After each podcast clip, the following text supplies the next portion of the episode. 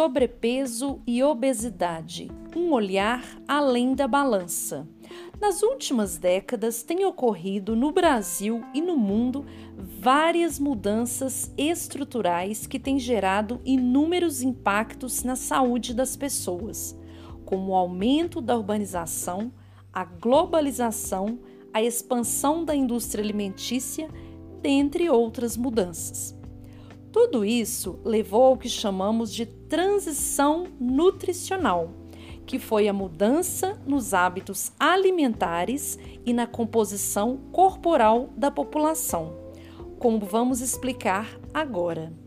Observou-se o aumento expressivo do consumo de alimentos ultraprocessados e a redução no consumo de alimentos naturais, devido a vários fatores, como, por exemplo, a praticidade e a facilidade do acesso em virtude da correria do dia a dia. Isso resultou no aumento do número de pessoas com sobrepeso e obesidade e a diminuição de pessoas com desnutrição. De acordo com o Ministério da Saúde, atualmente 55,7% da população adulta do país está com excesso de peso e 19,8% está obesa. O que acabamos de comentar demonstra que o aumento de peso nas pessoas é fortemente influenciado por fatores externos grande parte da população vive em um ambiente obesogênico, ou seja, um ambiente que influencia hábitos de vida que promovem o ganho de peso e obesidade nas pessoas. Vejam só alguns fatores que podem caracterizar um ambiente obesogênico.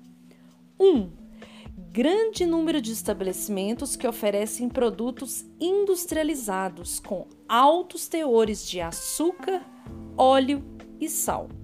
2.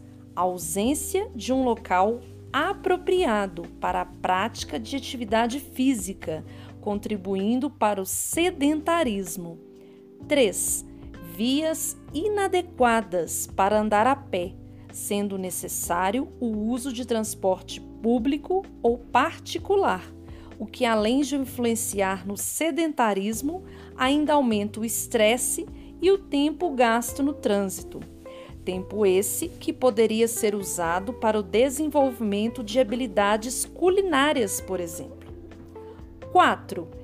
Escassez de estabelecimentos que comercializem alimentos naturais ou minimamente processados próximo das residências ou do local de trabalho. Por outro lado, o que vemos na mídia e na sociedade como um todo é uma culpabilização e um julgamento do indivíduo por estar com sobrepeso ou obesidade. Discursos muito difundidos como: se você quer, você consegue. Saia da sua zona de conforto. Foco, força e fé a princípio podem parecer motivacionais, mas, na verdade, nos trazem uma visão simplista e pode levar as pessoas à frustração. Afinal, por mais que o indivíduo se esforce, o ambiente obesogênico está ali para ser um grande influenciador ao ganho de peso a todo momento.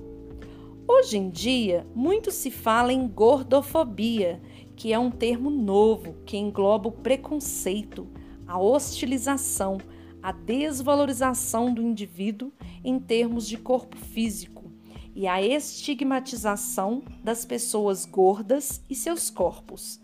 Sobre o termo pessoas gordas, que acabei de mencionar, movimentos sociais contra a gordofobia são adeptos a usar os adjetivos gordo e gorda mesmo sem eufemismos, pois é uma característica do indivíduo e não um xingamento.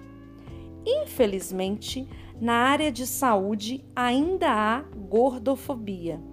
Há estudos que mostram a existência de profissionais de saúde que tratam de forma diferente às pessoas obesa em, obesas em relação às pessoas magras, como se a primeira fosse preguiçosa e incapaz de seguir suas orientações, e a segunda fosse aderir de forma mais fácil ao tratamento.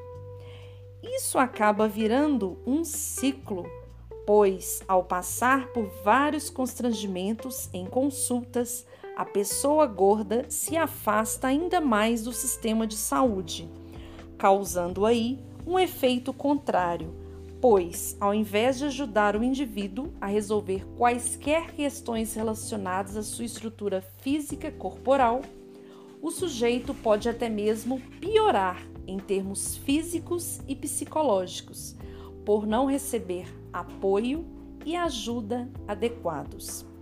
Veja só um exemplo de gordofobia. Imagine que numa praça de alimentação há uma pessoa gorda e uma pessoa magra desfrutando de um lanche de fast food. Geralmente as pessoas olham para a primeira e pensam: Nossa, ela não se cuida, já para outra pessoa, o que se pensa é: que ótimo, magrinha desse jeito, ela pode comer de tudo, né? Por que a diferença de tratamento entre elas? Afinal, pessoas consideradas magras também podem desenvolver doenças crônicas devido à má alimentação. Os alimentos citados no exemplo são classificados como ultraprocessados e, segundo o Guia Alimentar para a População Brasileira de 2014, devem ser evitados por todas as pessoas. E tem mais: não se sabe nada da vida daquela pessoa. Vai que normalmente ela tem uma alimentação saudável, mas naquele dia teve vontade de comer um fast food? Está tudo bem se for de vez em quando. Devemos nos lembrar aqui de que outro perigo são as dietas restritivas. A todo momento sai na mídia uma dieta nova, prometendo o emagrecimento rápido e intenso. A princípio, a pessoa pode até emagrecer sim, pois toda restrição gera um emagrecimento. Porém, é importante nos atermos a duas questões. Primeira, esse emagrecimento é saudável ou a pessoa cortou alimentos importantes para o funcionamento do seu corpo. Segunda, dietas restritivas não são passíveis de serem mantidas, pois as pessoas não aguentam segui-las por muito tempo e acabam voltando a comer como antes, podendo até ter episódios de compulsão e engordam novamente, gerando assim o conhecido efeito sanfona. Dessa forma, vale dizer aqui que é de extrema importância o acompanhamento realizado por um nutricionista e também por um psicólogo, para que a pessoa sinta-se confortável e confiante em busca de qualidade de vida ligada ao seu bem-estar nutricional. Não estamos aqui fazendo uma apologia à obesidade. Pelo contrário, estamos querendo discutir sobre como acolhemos as pessoas acima do peso na sociedade. Então, vale a seguinte pergunta para fins de reflexão: com julgamento ou empatia? Devemos lembrar que, segundo a OMS, saúde é o completo bem-estar físico, mental e social do indivíduo e não apenas a ausência de doenças. Por que então, em relação à obesidade, focamos apenas no aspecto físico? E, além disso, a segurança alimentar e nutricional deve ser compreendida também no respeito às individualidades e diversidades de contextos de vida. Pense nisso conteúdo produzido pela Subsecretaria de Segurança Alimentar e Nutricional.